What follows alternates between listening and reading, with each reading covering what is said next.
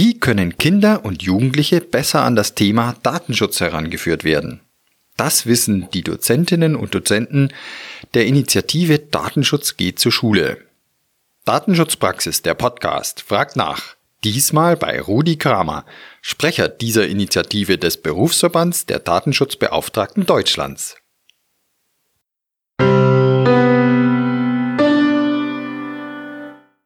Mein Name ist Severin Putz. Herzlich willkommen zu unserer neuen Folge von Datenschutzpraxis der Podcast. Wir diskutieren regelmäßig mit spannenden Gesprächspartnern über aktuelle Themen aus Datenschutz und Datensicherheit. Heute sind wir unterwegs. Wir haben uns auf den Weg nach Paderborn gemacht, denn hier wird ein Jubiläum gefeiert. Vor zehn Jahren hatten ein paar engagierte, kluge Mitglieder des Berufsverbandes der Datenschutzbeauftragten in Deutschland, BVD, die Idee, bei der Sensibilisierung für den Datenschutz gewissermaßen am Anfang anzusetzen. Sie haben Mitstreiter gesucht und sind zusammen an Schulen gegangen, um den Schülerinnen und Schülern und sicher auch oft den Lehrerinnen und Lehrern den Datenschutz und sicheren Umgang mit den eigenen Daten im Internet und sozialen Medien näher zu bringen. Wir werden in unserem Gespräch noch genauer darauf eingehen, was das genau bedeutet. Ich freue mich sehr, dass uns Rudi Kramer, Sprecher der Initiative Datenschutz geht zur Schule, für dieses Interview zugesagt hat. Vielen Dank und herzlich willkommen, Rudi Kramer. Ja, grüß Gott auch. Wie sind Sie zu der Initiative Datenschutz geht zur Schule gekommen? Wer hatte die Idee? Sind Sie mit dabei von der ersten Stunde? Ich kam beruflich bedingt im Jahr 2009 in den Bereich Datenschutz und hatte dann eine entsprechende Qualifizierungsmaßnahme absolviert, in deren Umfeld ich dann Personen kennenlernte, die mir von der Initiative Datenschutz geht zur Schule erzählten. Ausgangspunkt war, dass in 2007, 2008 zwei Mitglieder des BVD an den Schulen ihrer Kinder in dem Heimatort aktiv wurden, um da Schülerinnen und Schüler zu sensibilisieren und hatten gemerkt, das ist eigentlich was, was auch in anderen Städten, anderen Schulen gebraucht oder eingesetzt werden könnte. Hat sich dann nach und nach ein kleines Netzwerk gebildet, was dann beim BVD in einem Arbeitskreis Schule endete.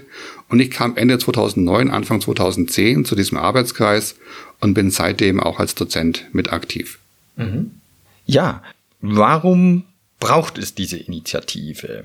Herr Kramer. Oft hört man ja, die Schülerinnen und Schüler sind Digital Natives, die können schon automatisch besser im Internet mit Internet, Smartphone, Apps und Social Media umgehen.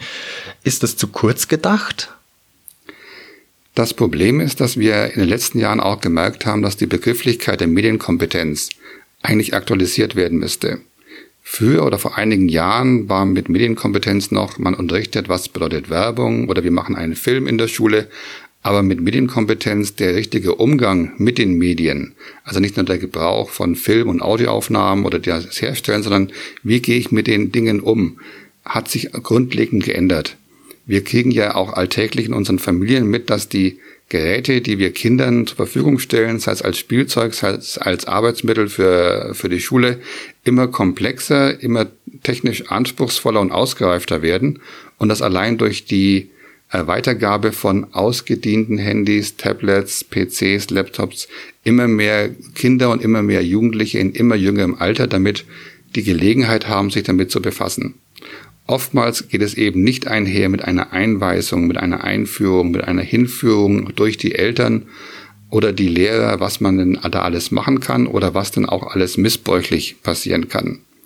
Gerade da versuchen wir in Anführungszeichen diesen Digital Natives, den wir gar nicht absprechen, dass sie vielleicht selbstsicherer mit Internet, Smartphone und Social Media umgehen, aber denen wir doch irgendwie auch unterstützen möchten, dass sie auch wissen, was da passiert, was im Hintergrund passiert, warum es vielleicht Angebote gibt, die Geld kosten und warum es viele Angebote gibt, die kein Geld kosten, wie sich diese Firmen organisieren, wie sich diese Anbieter finanzieren, welche Möglichkeiten es denn da gibt, sowas wahrzunehmen, zu differenzieren, warum es wichtig ist, gerade bei Angeboten im Internet vielleicht auch die Nutzungsbedingungen durchzulesen und sich zu überlegen, will ich das? Warum es vielleicht auch wichtig ist, nicht jede App zu installieren, ohne sich vorher Gedanken gemacht zu haben, was kann die alles für Funktionen, auf welche Daten greift die zu und warum tut sie das? Oder einfach nur statt wild rum zu fotografieren und alles hochzuladen, will ich das? Wollen meine Kumpels das? Was passiert mit den Bildern, wenn sie erstmal im Netz sind? Habe ich noch die Möglichkeit, da korrigierend einzugreifen oder ist das immer verloren? Wir stellen ja auch als Datenschutzbeauftragte oder die in dem Bereich tätig sind fest, wenn wir junge Menschen sensibilisieren, wenn sie als Berufseinsteiger in, die Unternehmen kommen, dass wir da oftmals erst wieder die Awareness schaffen müssen, hoppla, ein Unternehmen hat vielleicht auch eigene Interessen, dass nicht alles bekannt wird, dass nicht alles verwertet werden kann. Sei es interne Marketingstrategien, sei es Entwicklungspläne, sei es einfach nochmal die Überlegungen, was man noch als Unternehmen vorhat, dass man da auch den jungen Mitarbeitern wieder zeigen muss, es gibt eben auch ein natürliches Bedürfnis, Dinge vielleicht erstmal geheim oder vertraut zu behandeln. Und das eben nicht nur für Unternehmen, sondern auch für die Mitarbeiter als Privatperson.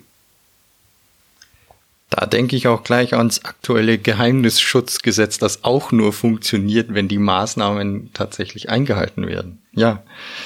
2009 ist das Projekt Datenschutz geht zur Schule gestartet. Was haben Sie bisher mit dem Projekt erreicht? Wir versuchen ja durch äh, Feedbackbögen, die wir den, den Schulen und Lehrern geben, wenn wir dort unsere Vorträge halten, auch ein gewisses Feedback zu bekommen und bekommen darüber auch die Anzahl der Schüler mitgemeldet, die an diesen Maßnahmen teilnahmen und können so nachvollziehen, dass wir derzeit äh, über 85.000 Schülerinnen und Schülern in den letzten zehn Jahren erreicht haben. Und das sind nur die, wo wir dann tatsächlich auch von der Schule den Feedbackbogen zurückbekommen haben. Man kann es wahrscheinlich gar nicht messen, außer mit dieser Zahl. Ich habe mal ein Erlebnis gehabt, dass mich eine Bekannte angerufen hat am Abend und mir erzählte, ihr Sohn hätte heute Besuch gehabt. Da kam jemand vom Datenschutz, ob ich den kenne, den Namen kannte ich auch. Und sie hat mir dann erzählt, dass ihr Sohn dann damals hochging, in sein Zimmer erstmal zwei Stunden lang sein Facebook-Konto aufgeräumt hat. Es war damals ja üblich, je mehr Freunde und Bekannte man hatte, desto höher war man im Ansehen und man hat dann doch vielleicht ein bisschen auch diese Liste korrigiert und er hat auch seine Passwörter geändert. Und da denke ich mir, wenn wir bei den Klassen oder bei einigen dann auch ein bisschen ein Nachdenken oder einfach nur das Gefühl, hoppla, ich muss vielleicht mal aufräumen oder sollte nicht jede Freundschaftsanfrage nachgeben oder nicht jedes Bild hochladen, ist schon viel gewonnen. Wir haben den Vorteil, wenn wir an Schulen kommen, dass wir nicht in der Rolle des Elternteils oder des Lehrers sind, sondern da kommt einer, der soll sich auskennen und der kommt zu uns. Damit haben wir in der Regel die erste halbe Stunde schon mal gewonnen. Dann hängt es davon ab, wie die Klasse drauf ist und der Dozent, denn die Themen sind eigentlich die Themen, die auch die Jugendlichen und äh, Kinder interessieren, wie kann ich denn das, was ich geheim halten will, auch tatsächlich geheim halten oder will ich wirklich, dass jeder alle meine Bilder sehen kann? Da denke ich mir, haben wir eigentlich schon den guten Einstieg für diese Zielgruppe, dass wir denen auch zeigen können, ihr habt selber viel in der Hand, ihr müsst euch nur drum kümmern. Mhm.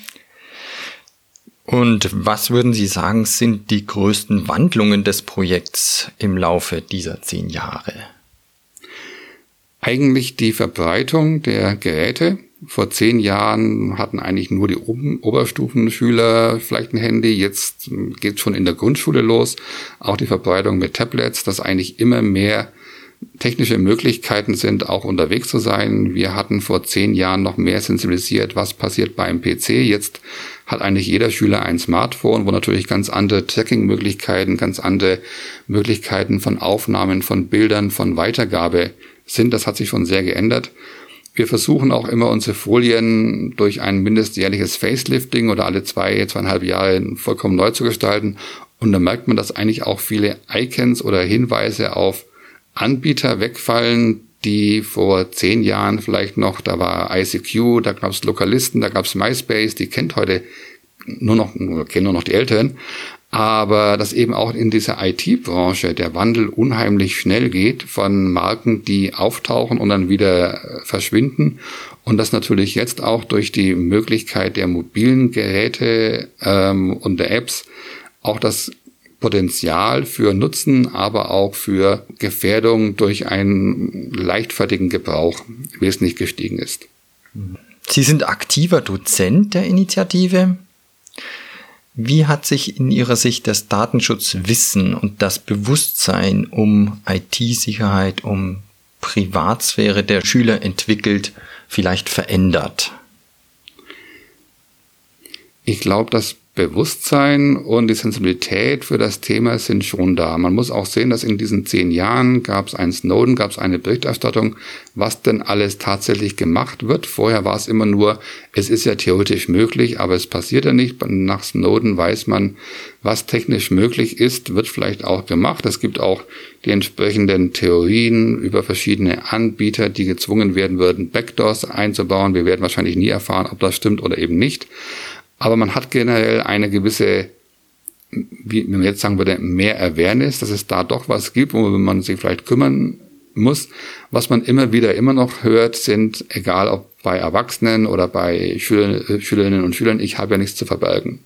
Und da versuchen wir eben auch durch ein paar Beispiele, dass eigentlich jeder Mensch irgendwelche Geheimnisse hat, die er vielleicht auch wenn sie nicht schlimm sind, aber vielleicht nicht jedem offenbart oder dann nur, wenn er ähm, bereit ist, es zu offenbaren. Das heißt nur die Weihnachtsgeschenke oder wir bringen dann auch das Beispiel, dass eben jeder daheim auch eine Toilettentür hat. Ah, das, was eigentlich, eigentlich jedem offenbart, hoppla, es gibt vielleicht Situationen, da entscheide ich, was jemand mitbekommt und was nicht. Und das ist eigentlich das, wo wir versuchen müssen, auch diese Bereitschaft, Privatsphäre als schützenswertes Gut wiederzusehen, stärker zu fördern. Gab es für Sie besondere Momente, Situationen, die Ihnen in Erinnerung bleiben, die Sie vielleicht selbst erstaunt, entsetzt, vielleicht erheitert haben?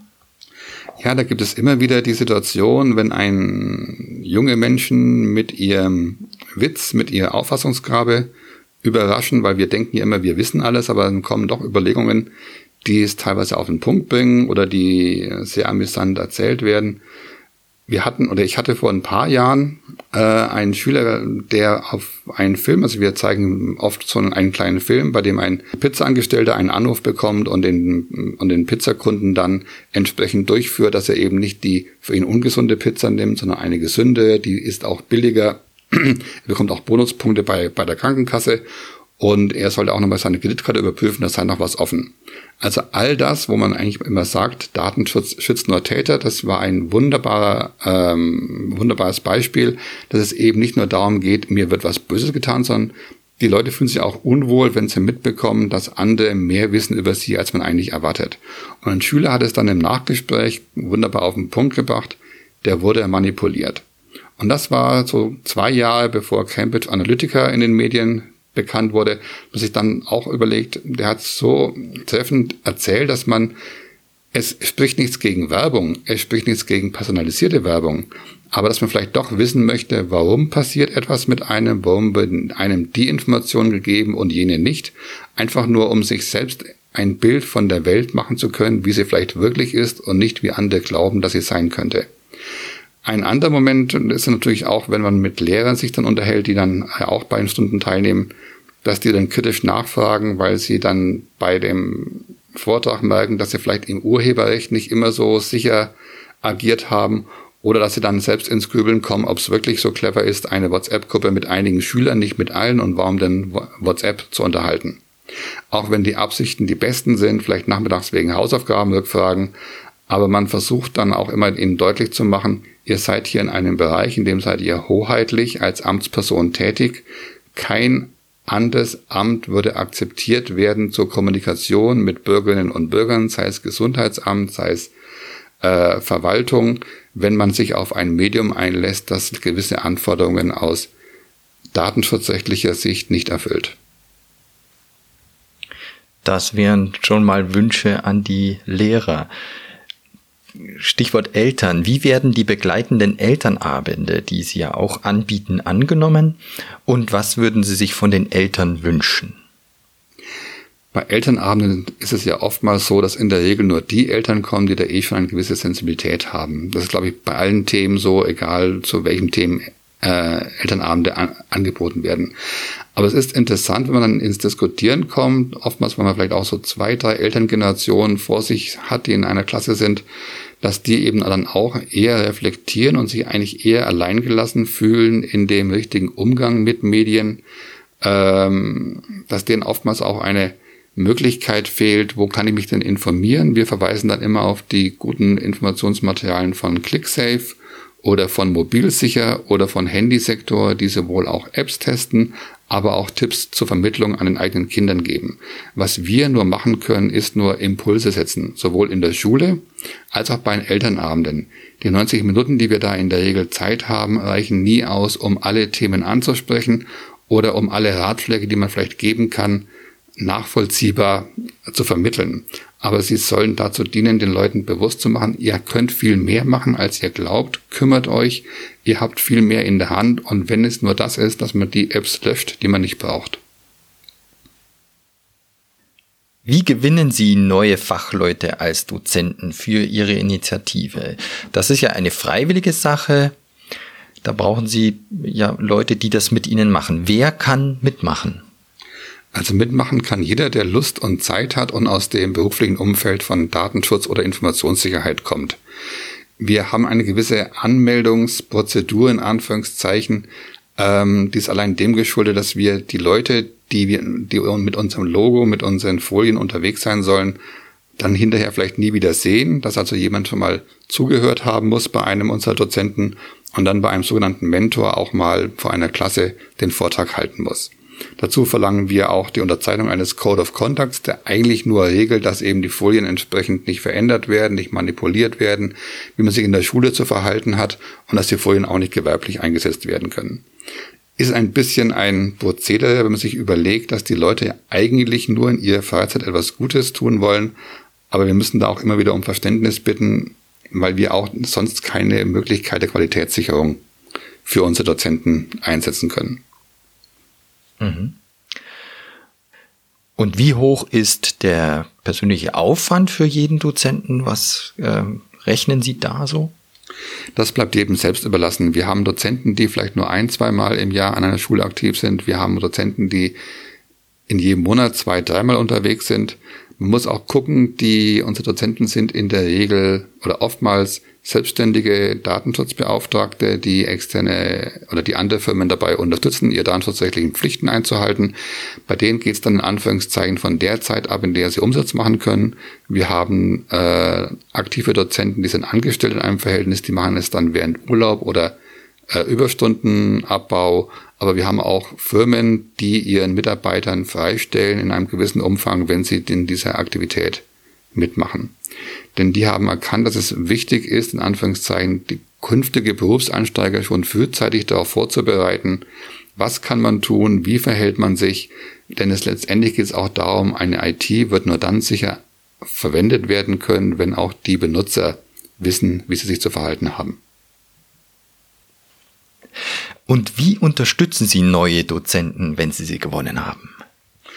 Die neuen Dozenten werden im Rahmen der Freigabe vom Mentor noch mit Tipps und Hinweisen zu versorgt, können sich auch darüber hinaus über die Webseite des, des BVD mit aktuellen Informationen zu versorgen.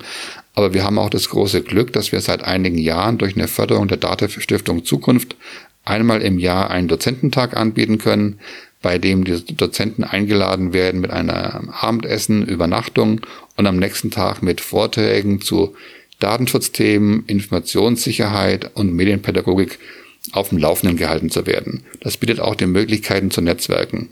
Dieses Jahr freuen wir uns über eine erstmalige Unterstützung durch die WK Datenschutzpraxis, die eben auch aufmerksam wurde, indem sich zum Beispiel jetzt im Rahmen des Safer Internet Days 2019 auch Aufsichtsbehörden angeschlossen haben, beim Safe Internet Day mit unseren Folien an Schulen unterwegs zu sein. Wir hoffen, dass wir diese Zusammenarbeit fortsetzen können, denn letztendlich liegt es auch im Interesse der Aufsichtsbehörden, mit jungen Berufseinsteigern keine Datenschutzpannen besprechen zu müssen, sondern lieber vorher, wie verhalte ich mich richtig.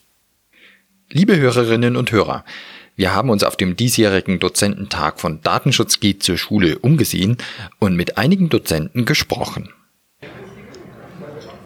Thomas Späing, Vorsitzender des BVD. Wieso ist diese Initiative Datenschutz geht zur Schule eine gute Sache? Tja, ähm, vielleicht darf ich dazu gerade ein bisschen ausholen. Die erste Datenschutz geht zur Schule Veranstaltung fand 2004 statt in Bielefeld an der großen Berufsschule auf Anfrage einer Lehrerin, die das Thema so wichtig fand. Und ähm, die hat mich erreicht damals, da war ich noch gar nicht aktiv im äh, Vorstand des Berufsverbands und das hat mich zum Nachdenken angeregt, weil ich habe erschreckende naja, Mängel, sage ich mal, bei den, bei den Teilnehmern dort ähm, wahrgenommen. Und das hat dazu geführt, dass ich mir Gedanken darüber gemacht habe, wie man das Thema forcieren kann.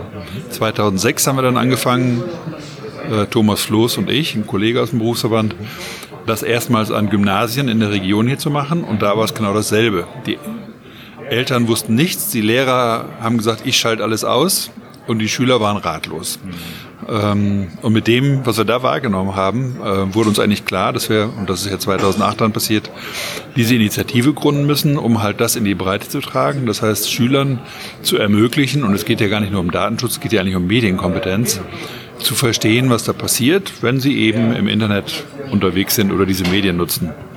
Damals war das ja noch mehr eine Sache vom PC, heute läuft das ja alles nur noch über Smartphones. Ja. Vielen Dank. Juliane von Behren von der Verbraucherzentrale Bayern. Sie bringen einen Beitrag, einen Vortrag. Können Sie uns kurz sagen, was die Initiative Datenschutz geht zur Schule und die Verbraucherzentrale Bayern verbinden? Also verbinden tut uns natürlich die Zielgruppe, die jungen Leute, die bei uns auch immer wieder im Fokus stehen und das Thema ähm, Datenschutz, die Datensparsamkeit. Äh, wie können wir dieses Thema ähm, jungen Menschen näher bringen? Denn auch wir halten Vorträge in Schulen, machen Veranstaltungen zu diesem Thema. Vielen Dank für dieses Statement, Juliane von Beeren. Dankeschön. Und auch Dr. Stefan Brink, Landesbeauftragter für den Datenschutz und die Informationsfreiheit in Baden-Württemberg, hat sich in einem Grußwort an die Dozenten gewandt. Hören Sie hier einen kurzen Ausschnitt. Liebe Kolleginnen und Kollegen von Datenschutz geht zur Schule, ganz herzliche Grüße aus Stuttgart. Mein Name ist Stefan Brink, ich bin der Landesbeauftragte für den Datenschutz und die Informationsfreiheit Baden-Württemberg.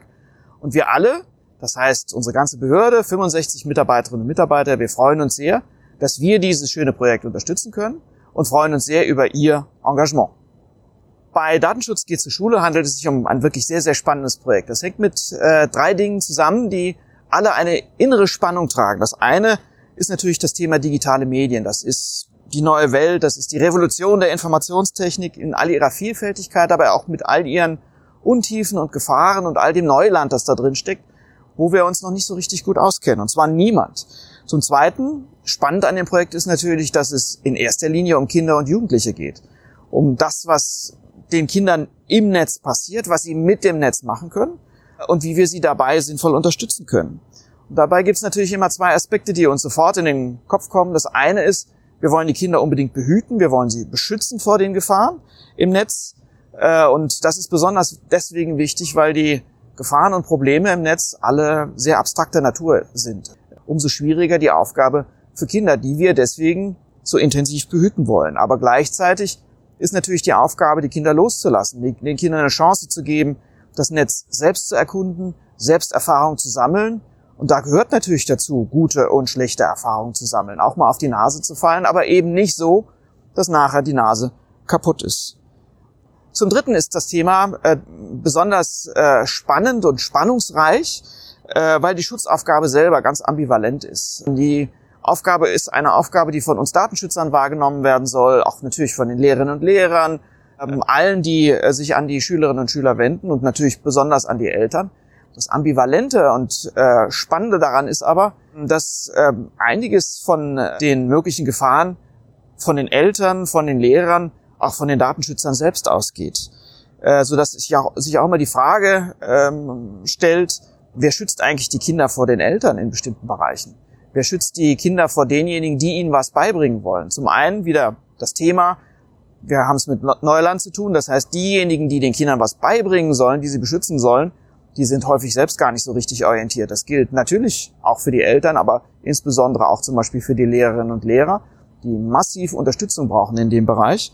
Und zum Zweiten sind es gar nicht so selten die Beschützer, die die Kinder in ihren Rechten einschränken und sogar verletzen. Denken wir mal an Eltern, die ständig Fotos von ihren Kindern machen und alles ins Netz stellen, äh, ohne die Kinder zu fragen oder Dinge tun, die den äh, Kindern nicht nur äh, peinlich sind, sondern möglich, möglicherweise in Zukunft sogar schaden können.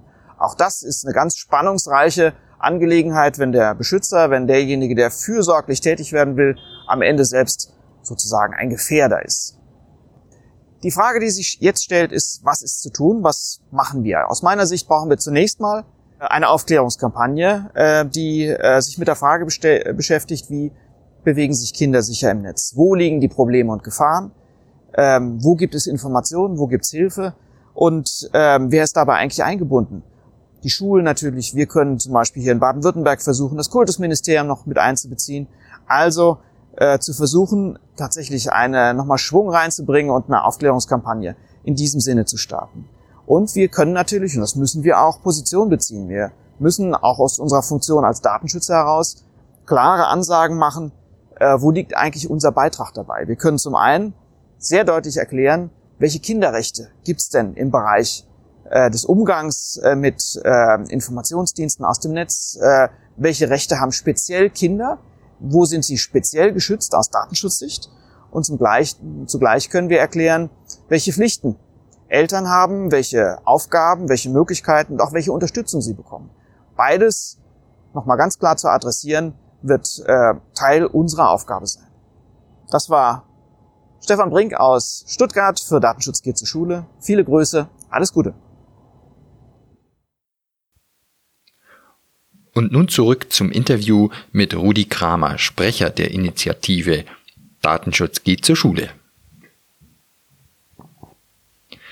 Und wie können die Schulen dann nach ihrem Impulsvortrag mit dem Thema weiter umgehen?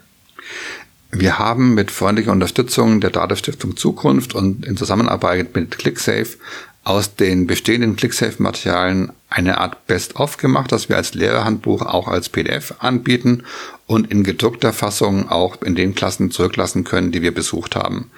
Das Lehrerhandbuch lässt sich auch bei ClickSafe bestellen für 5 Euro in gedruckter Fassung. Man kann es auch kostenlos als PDF runterladen und bietet eigentlich zu allen Themen, die wir ansprechen, entsprechend nach Altersstufen gestaffelt Arbeitsmaterialien, sowohl eine Einführung auch als Arbeitsblätter, die man sich ausdrucken kann oder eben kopieren kann. Dazu können wir auch oder hinterlassen wir dann in den Klassen kleine Gimmicks in Anführungszeichen, die zum Beispiel als Webcam-Sticker für die Kamera zum Zukleben oder für, den, für die Laptop-Kamera geeignet sind oder auch kleine Cryptonizer-Tools, die, mit denen man sich dann anspruchsvolle Passwörter bilden kann. Das alles soll den Schülerinnen und Schülern zeigen, ihr könnt selbst was tun und es ist gar nicht schwer, etwas zu tun. Gar nichts tun ist das Falsche, aber mit wenigen kleinen Maßnahmen kann man schon eine große Wirkung erreichen. Jetzt haben Schulen ja Lehrpläne, die haben Fächer. Ähm, wie, wie können die dann dieses Thema, wenn sie mal diesen Impuls erhalten haben, äh, dann unterbringen? Also in vielen überarbeiteten Lehrplänen steht schon explizit insbesondere Datenschutzwissen mit drin. Aber es bietet sich gerade dieses Thema an, sowohl in Sozialkunde, in Deutsch, in Religion, in Ethik, auch in Geschichte, lässt sich immer wunderbar mit Beispielen arbeiten, wie gehe ich denn mit Daten von anderen um denn Daten von anderen sind auch immer die Frage, wie gehe ich denn mit Menschen um? Und allein dieses Beispiel lässt einen immer wieder zeigen, dass man es unterschiedlich mit anwenden kann. Ich hatte mal in einer Klasse dann die Lehrerin zum Abschluss sagen hören, dass sie dann sagt, heute fehlen zwei. Die linke Klasse schreibt für Lisa auf. Auf einer Seite, was heute wichtig war, die rechte Seite schreibt für Tom auf was euch heute wichtig war und hängen geblieben ist. Und allein das hilft schon, dass die Kinder sich nochmal nachmittags überlegen, was haben wir eigentlich gehört und was fand ich jetzt eigentlich wichtig. Allein solche kleinen Maßnahmen können helfen, das, was man da gehört hat, nicht nur abzuhaken, sondern auch zu gucken, was bleibt denn tatsächlich hängen. Und wenn Sie sich jetzt was für die Initiative wünschen dürften, was wäre das? Mag es ein bisschen blöd klingen, aber eigentlich würden wir uns wünschen, dass es uns nicht mehr bräuchte. Das wäre dann zum Beispiel der Fall, wenn im Bildungskanon äh, es schon so eingerichtet wäre, dass jeder Schulabgänger oder schon während der Schulzeit junge Menschen wissen, wie sie sich zu verhalten haben, äh, wo Tücken sind, welche Möglichkeiten sie haben, diese Tücken zu erkennen, dass man einfach mal vielleicht auch mal durchgeht, Nutzungsbedingungen, wo sind die Fallstücke, auf was muss ich achten, dass wir eigentlich nicht mehr das machen müssen, was der Bildungskanon eigentlich vorsehen müsste wenn wir junge Menschen mit neuer Technik in Verbindung bringen, sei es beim Autofahren, schreiben wir ihnen Fahrstunden vor, schreiben wir ihnen eine, eine Prüfung vor, allein weil sie aus der Benutzung Gefährdung für andere Ver Verkehrsteilnehmer gibt. Es gibt jetzt schon Einrichtungen, die teilweise einen Computerführerschein anbieten für Azubis, für, für Lehrlinge, die dann einfach nur nachweisen können, wir sind geschult im Umgang mit der Technik, aber auch mit den personenbezogenen Daten. Das ist dann was, wo wir uns überlegen können, unsere Freizeit anderweitig verbringen zu können. Das ist doch ein schönes Schlusswort. Dann sage ich herzlichen Dank, lieber Herr Kramer, für das Gespräch. Vielen Dank für die offenen Antworten und Ihre Bereitschaft, sich unseren Fragen zu stellen. Und liebe Hörerinnen und Hörer, auch Ihnen ein herzliches Dankeschön. Ich hoffe, dass es Ihnen gefallen hat. Wenn Sie Fragen zur Initiative Datenschutz geht zur Schule haben und sich vielleicht selbst engagieren wollen, finden Sie weitere Informationen im Internet auf der Webseite des BVD unter www.bvdnet.de und ähm, können sich dort informieren, auch die Kollegen vom BVD ansprechen. Vielen Dank für Ihr Interesse und bis zur nächsten Folge von Datenschutzpraxis, der Podcast.